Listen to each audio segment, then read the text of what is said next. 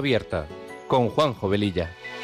Está la puerta abierta, la vida está esperando con su eterno presente, con lluvia bajo el sol. Está la puerta abierta, juntemos nuestros sueños para vencer al miedo que nos empobreció. Es encontrarnos, para eso nacemos, porque el punto más alto es llegar al amor. Y no hay amor de uno, solo hay amor de todos. Y por ese motivo estamos hoy aquí.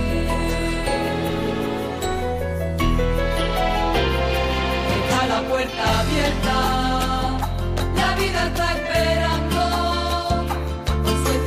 eterno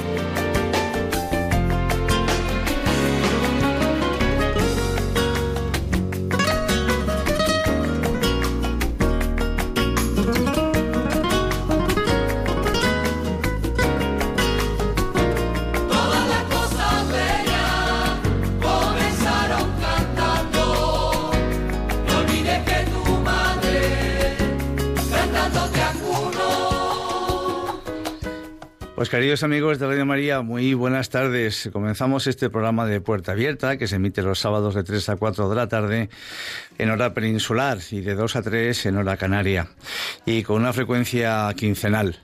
Con estos buenos deseos nos ponemos en manos de nuestra Madre María y del Espíritu Santo para que a través de esta emisora podamos llegar a muchas personas.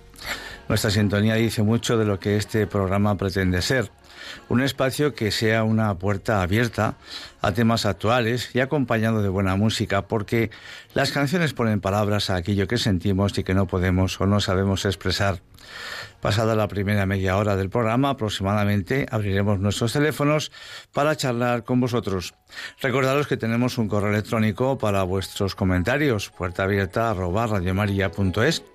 y si queréis pedir una copia del programa, podéis llamar al teléfono de atención al oyente 91 822 8010 o bien entrar en la página web de Radio María y en la carpeta de podcast tenéis todos los programas para poder descargarlos directamente. Y como dice nuestra sintonía, está la puerta abierta, la vida nos está esperando y sin más preámbulos empezamos. No tienen vino dijo María Jesús al detectar la necesidad en las bodas de Caná.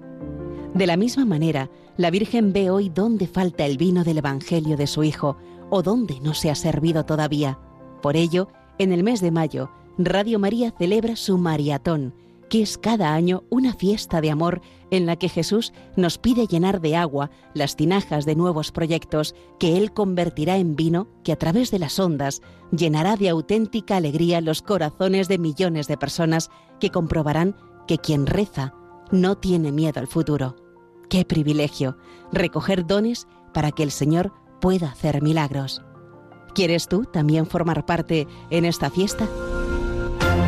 Colabora puedes hacerlo sin moverte de casa con una simple llamada al 91 822 8010 o a través de nuestra página web www.radiomaria.es, donde verás los números de cuenta a donde podrás realizar una transferencia bancaria o a través de pasarela de pago con tarjeta. Además, tenemos disponible el método de pago Bizum. Y si quieres que tu donativo desgrabe, no olvides indicar tus datos personales, incluido tu NIF. Recuerda, quien reza no tiene miedo al futuro. Radio María.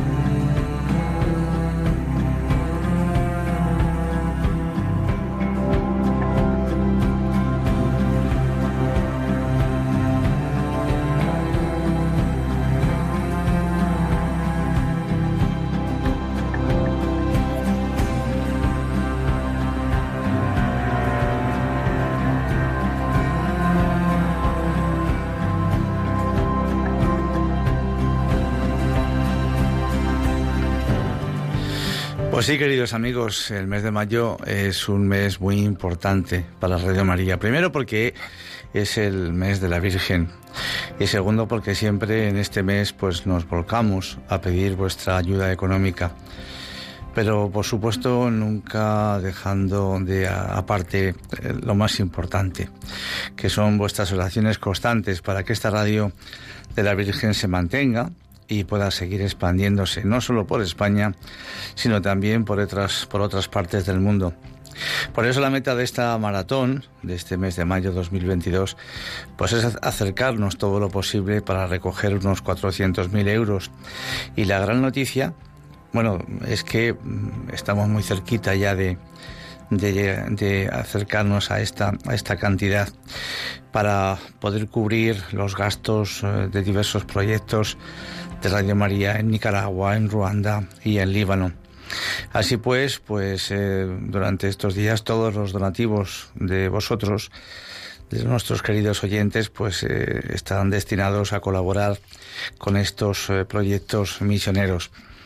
Y también una gran noticia, que bueno, no sé si la sabréis, que hay una nueva frecuencia en Madrid desde este mismo mes de mayo porque Radio María ha adquirido una, una frecuencia, la 97.2, y que se está ya utilizando desde Torre España. Por eso nuestro más eh, cariñoso agradecimiento a todos nuestros bienhechores, a todos nuestros donantes y oyentes que hacen posible que esta emisora pues siga extendiendo la buena noticia del Evangelio.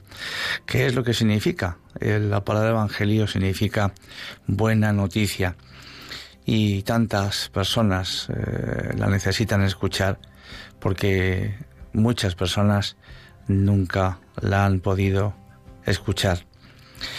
Pues bien, eh, y ya entrando en el programa de hoy, pues eh, tenemos la alegría de hacerlo entre dos fechas muy importantes. Ayer, 13 de mayo, que nos recuerda las apariciones de la Virgen de Fátima en el año 1917. Y por supuesto que tenemos que tener muy presente los mensajes que allí se dieron. Y mañana 15 de mayo, cuando celebramos en Madrid la fiesta de nuestro santo patrono, San Isidro Lavador. Y por ello, pues eh, vamos a contaros algunos detalles de su vida que a lo mejor pues los desconocéis.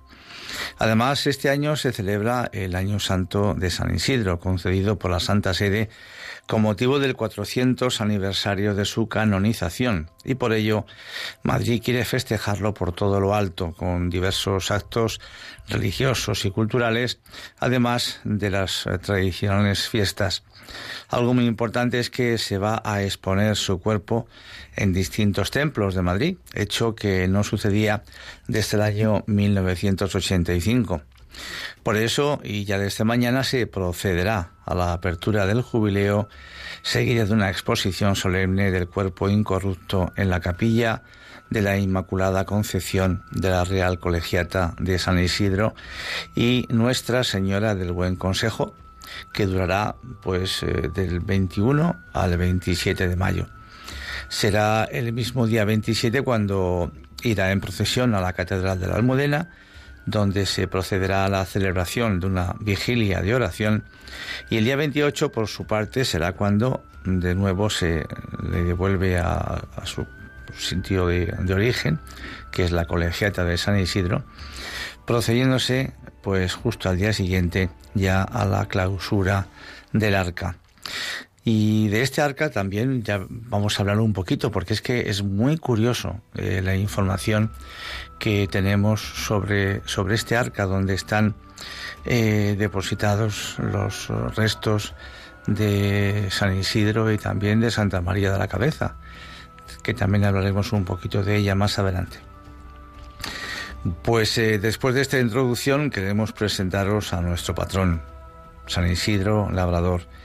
Y qué mejor manera de hacerlo entrando en su historia, en todo lo que de él ha quedado escrito, de la vida, pues, eh, de un hombre corriente, pero eso sí, tocado por el dedo de Dios y mm, del que muchas personas, pues, eh, desconocemos su historia. Yo he aprendido mucho haciendo este programa, la verdad. Pues eh, la de un hombre posiblemente más venerado en otros lugares más que en el propio Madrid, porque ya desde el siglo XVI, a raíz de la colonización de América y el imperio español, pues eh, su culto se extendió por América, por Filipinas, inclusive por parte de Europa. Eh, su nombre es Isidro de Merlo y Quintana, su nombre de origen. Nacido el año 1082 en el seno de una familia humilde del Madrid musulmán, poco antes de que el territorio madrileño pasara a manos cristianas, porque estos, siguiendo la estela de los visigodos, establecieron un asentamiento fijo en el centro de la meseta debido a su abundancia de agua y de otros recursos. Es por ello paradójico que en Madrid, conocida en la época de los visigodos como la madre de las aguas, se vivieran los milagros de un labrador estrechamente vinculado al líquido elemento. Sus padres fueron Pedro e Inés y trabajaban las tierras del caballero Juan de Vargas, un importante noble de la época. Y también Isidro empezó pronto a trabajar en esas tierras, ya con diez añitos, y tuvo la pena de quedarse huérfano pues muy pronto.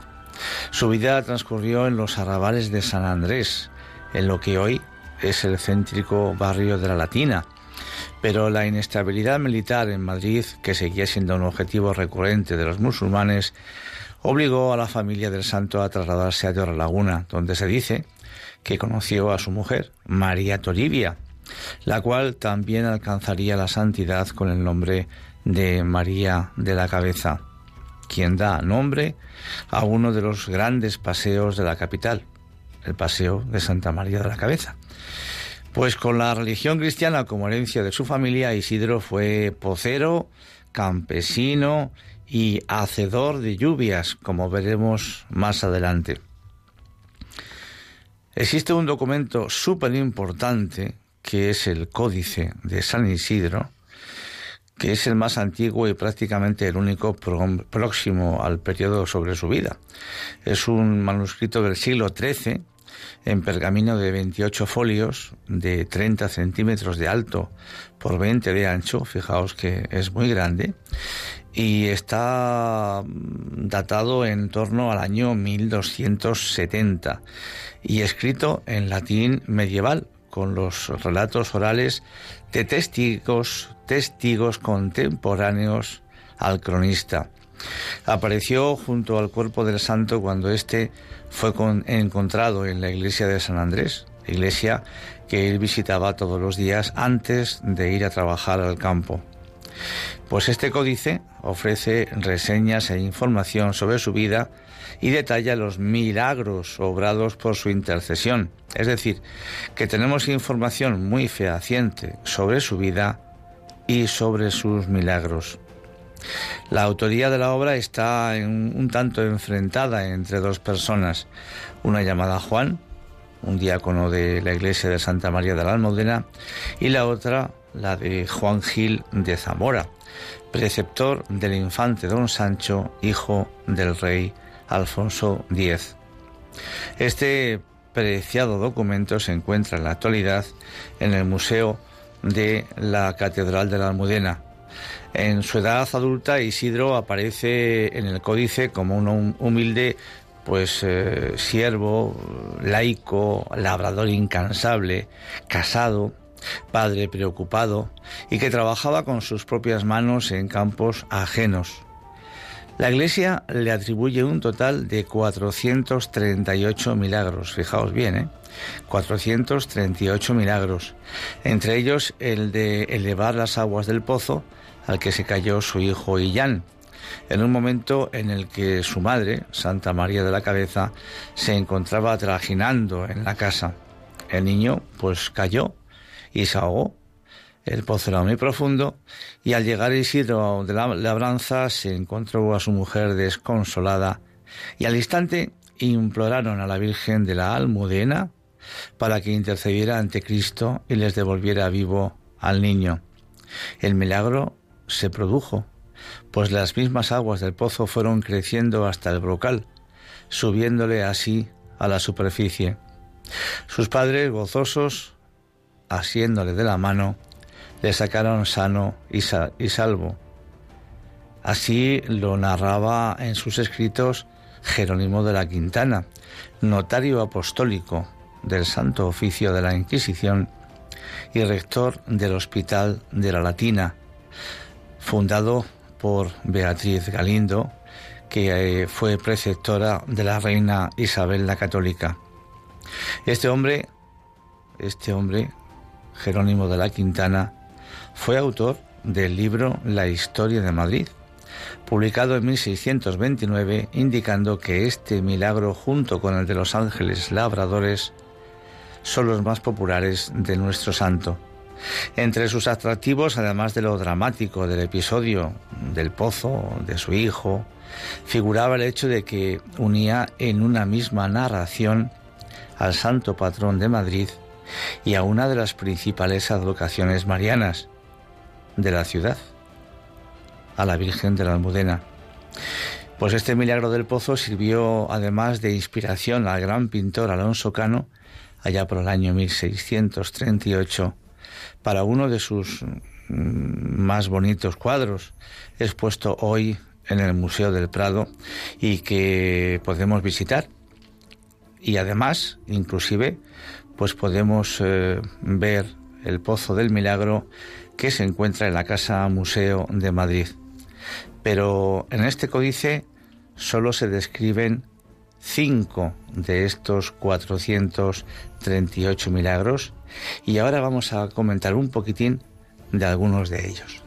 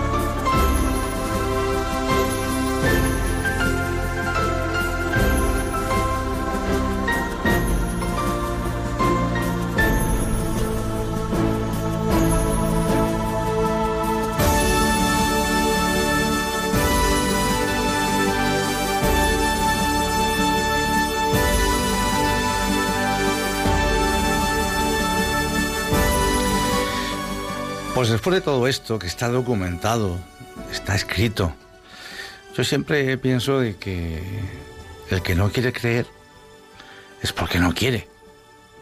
No porque no tenga argumentos. Sí, siempre el argumento es, es que yo tenía que haber estado allí. Pues un poquito como Santo Tomás, ¿no? Yo es que el día en que el Señor se os presentó a vosotros, le dijo a sus amigos, a sus compañeros, pues yo no estaba.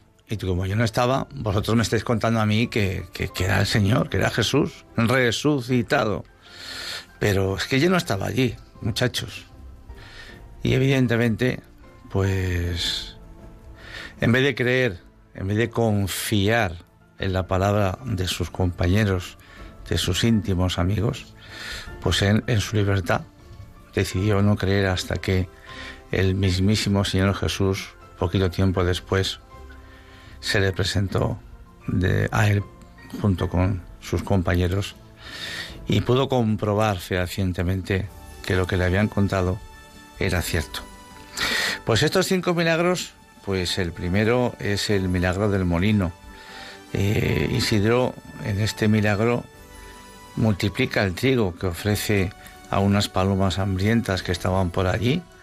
Él tenía muy poquitas um, eh, semillas de, trigo y, y se pudo comprobar de que aquello creció de una manera increíble.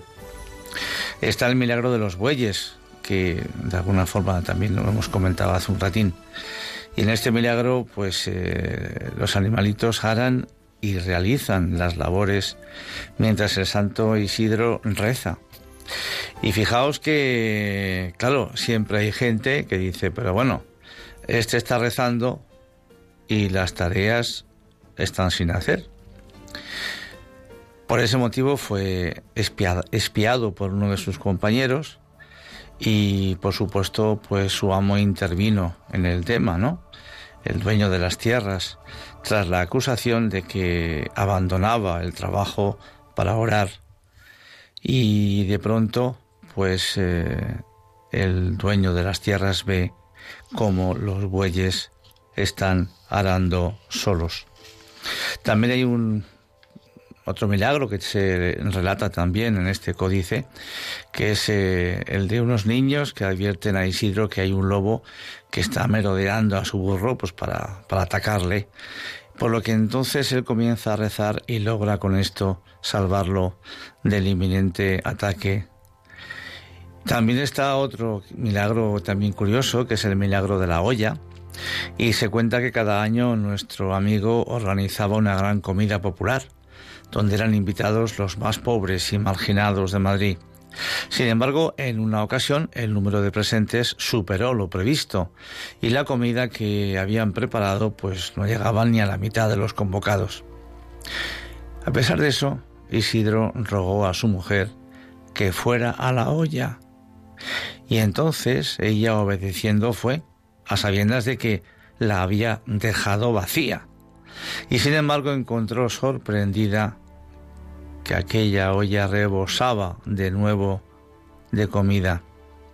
María entonces reconoció a su marido como a un santo. Y con este, con este milagro, pues eh, hago un pequeño inciso. Yo recuerdo un milagro muy parecido del que hablamos en este programa el día 24 de febrero del 2018.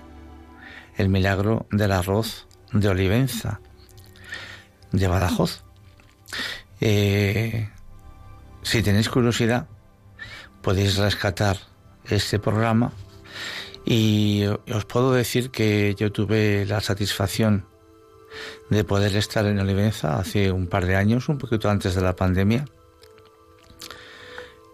Estuve conociendo todo el lugar donde sucedió ese milagro, etcétera, y hablando además con una persona que estuvo presente en ese momento de que había que dar de comer a mucha gente, estamos hablando de la posguerra española, y lo que había era para muy poquitas raciones.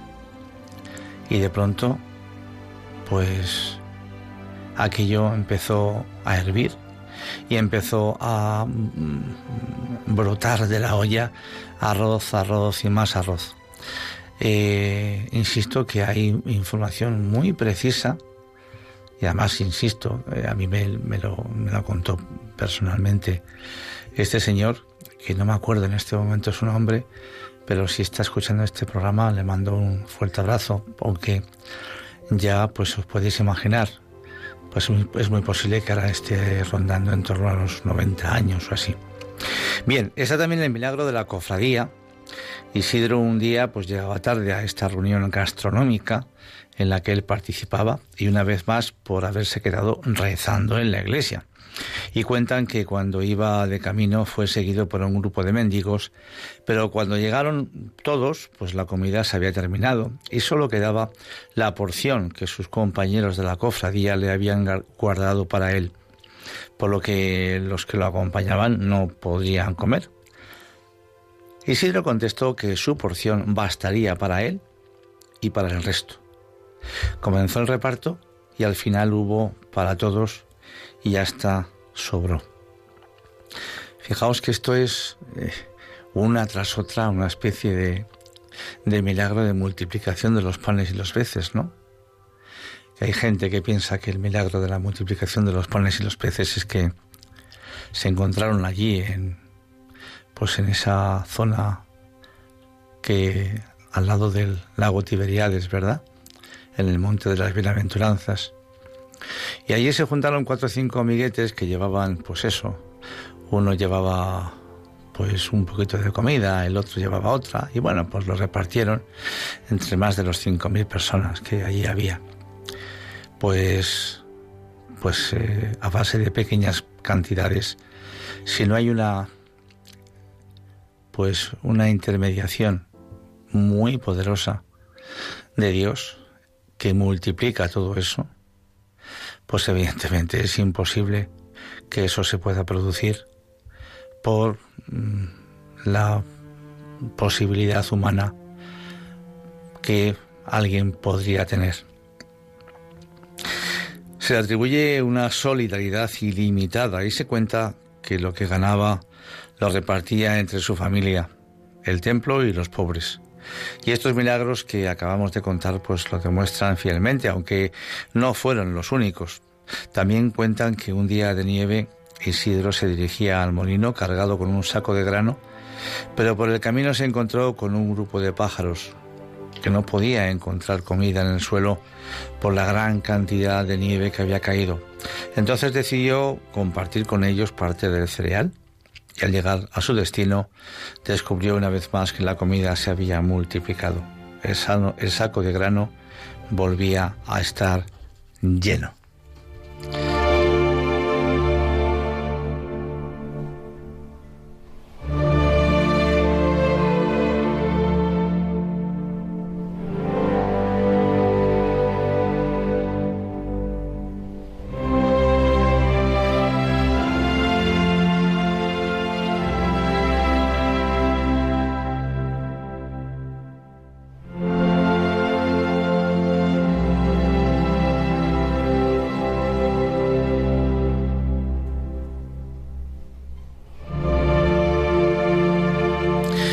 Todo esto, eh, podemos comprobar que a lo largo de la historia de la humanidad, Dios elige, pues, personas buenas, personas corrientes y normales como nosotros, gente humilde y sencilla. No coge ni elige, que lo podría hacer, por supuesto, a gente superdotada, gente normal. Y viendo a esas personas, que podamos fijarnos en su actitud, en su modo de vida y poder seguir sus pasos y también pues eh, su manera de enfrentarse a la vida, ¿no?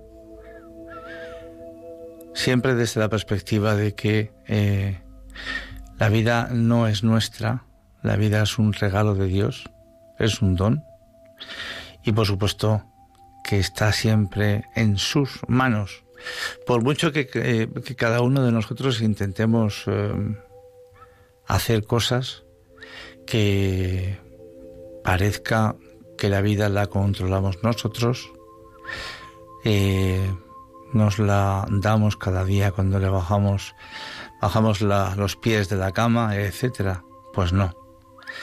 La vida viene, es un don que viene del más allá y en la sencillez y en la humildad de estas personas que ponen su historia siempre, en cada momento, en manos de Dios y aceptan su historia, esa historia de salvación que Dios tiene con cada uno de nosotros, pues entonces es cuando surgen esta cantidad de santos a imitar que la historia de la iglesia nos ofrece pues cada día, cada día en su santo oral, etcétera. Pues vamos a escuchar una canción muy bonita, mmm, pues que se titula Hay gente buena. Hay mucha más gente buena de la que nosotros creemos. Lo que pasa es que eh, las cosas buenas en los medios de comunicación, fijaos bien, pues salen poco o casi nada. Todo es mm, guerra, es sufrimiento, que por supuesto si está ahí hay que también informarlo, pero yo a veces me pregunto, desde el principio del telediario hasta el final, todo lo que ha pasado en el mundo, ya no en España, en el mundo, ¿es malo? ¿Es una tragedia? Pues esta, esta canción nos recuerda que hay mucha gente buena, mucha gente que se entrega a los demás sin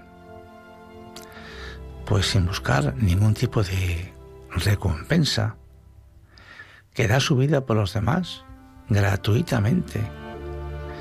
Y desde una situación absolutamente pues eh, de segundo plano de pasar inadvertidos están haciendo pues que este mundo pueda seguir latiendo.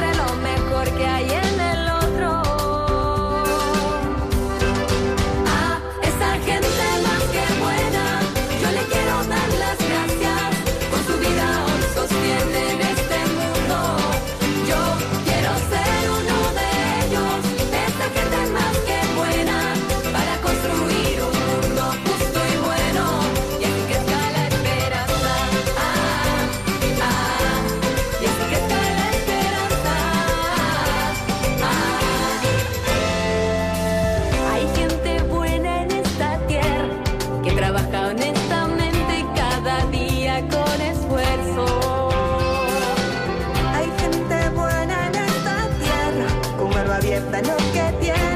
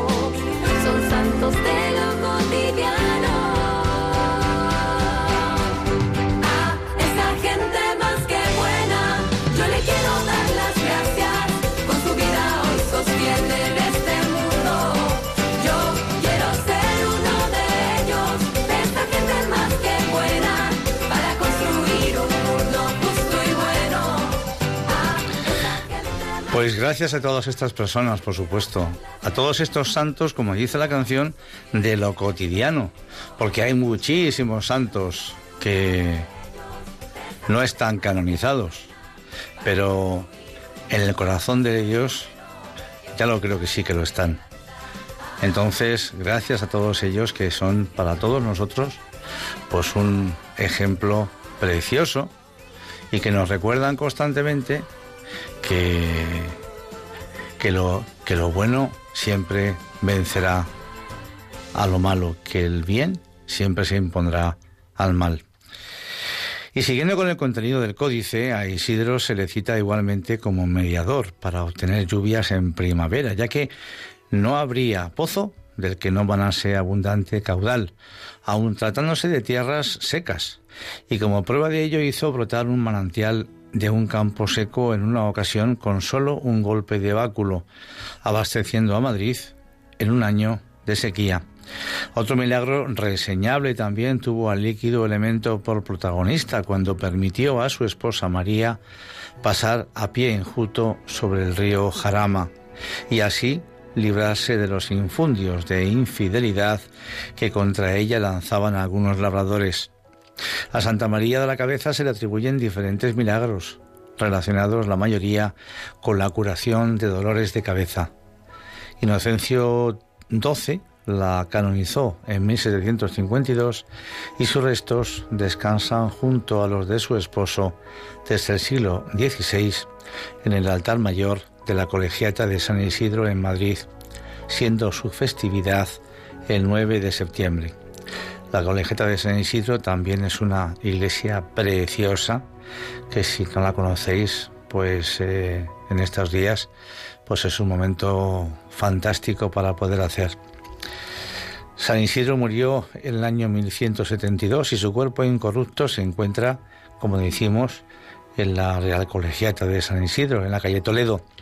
El cuerpo, al tratarse de una apreciada reliquia, ha pasado por diversas vicisitudes que incluyen disputas por su custodia, traslados, amputaciones, mordiscos, salvaciones milagrosas, etc.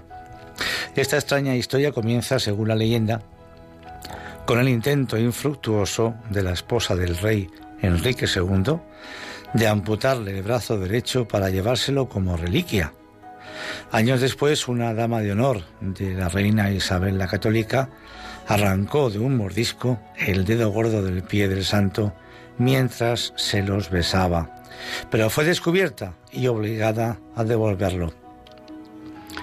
El dedo fue colocado en una bolsita colgada del cuello de San Isidro. También un diente del santo fue utilizado por el rey Carlos II como amuleto y lo mantuvo bajo su almohada durante muchos años. Más adelante se cuenta que incluso fue introducido en la cama de Carlos III para sanarle de una enfermedad, aunque probablemente esto solo sea una leyenda.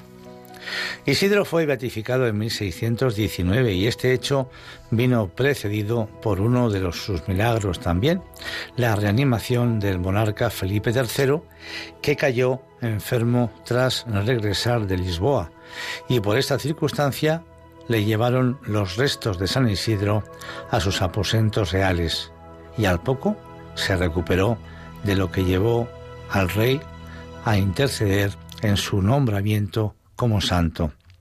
Se decretó que la fecha de su festividad fuera el 15 de mayo y posteriormente Gregorio XV en 1622 le canonizó junto, fijaos bien, a españoles como Ignacio de Loyola, eh, Francisco Javier, Teresa de Jesús y el italiano Felipe de Neri. Fijaos que cuatro santos tan importantes. Y ya más cerca de nuestros días, el 16 de diciembre de 1960, Juan XXIII le declaró patrón de los agricultores españoles. Pues tenemos que contaros alguna cosita más interesante, pero bueno, pues eh, vamos a hablar con vosotros un ratito de todo esto, de lo que vosotros consideráis oportuno. Eh, si conocíais toda esta información, toda esta historia, porque yo creo que son cosas muy curiosas que cuando pues nos encontremos en la Almudena o en la en la iglesia de San Isidro, en la colegiata de San Isidro y en tantos sitios maravillosos que este Madrid tiene, pues que podamos relacionarnos en el tiempo con las personas que eh, en aquella época eh, pasaron por ahí. Vamos a dar nuestro teléfono 91 005 9419 91 005 9419. Estamos en Radio María, estamos en el programa Puerta Abierta que se emite los sábados cada 15 días de 3 a 4 de la tarde en hora peninsular y de 2 a 3 en hora canaria. Adelante amigos.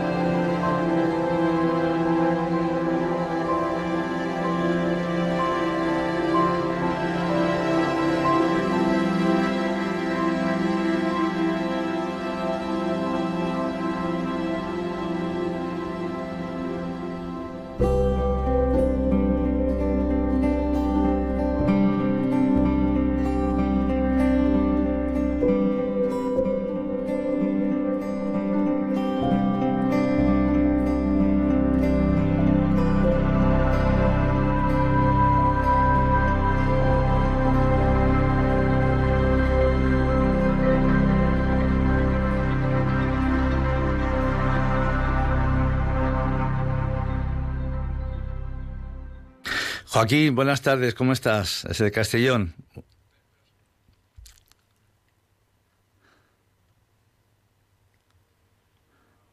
Sí, Joaquín. Sí, ¿me oyes? Adelante, Joaquín, que no te escuchaba. Buenas tardes. pues, pues me, ha, me, ha, gustado muchísimo lo de que ha hablado de San Isidro y la Virgen de la Cabeza. De ahí que he conocido algunas cosas de San Isidro, porque lo he escuchado por ahí muchas veces, los milagros que hacía y todo esto. Sí. Pero está muy bonito y qué bien lo has contado. Muchas gracias, Joaquín. sí. Muchas gracias. Muy bonito, muy bonito. Pues nada, que es una feliz fiesta de San Isidro. Muchas gracias, muy amable. Un abrazo. Adiós, vale, Joaquín. Adiós. Adiós. Adiós.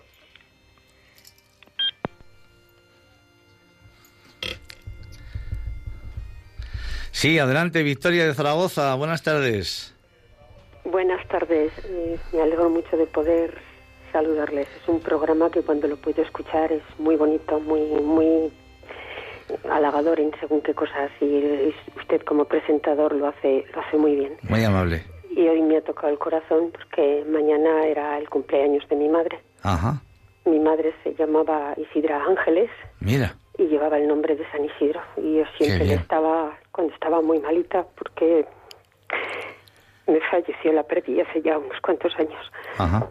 Y siempre cuando estaba muy malita le decía, mamá, vamos a rezar a, a Isidro Labrador y Santa María de la Cabeza. Uh -huh. y, y ella me decía, pues venga, vamos a ponernos. Y cuando iba por la noche y me tenía que ir, también le rezaba, rezaba como la oración de pequeña que decía, cuatro esquinitas tiene mi cama y cuatro angelitos que me la guardan. Vaya.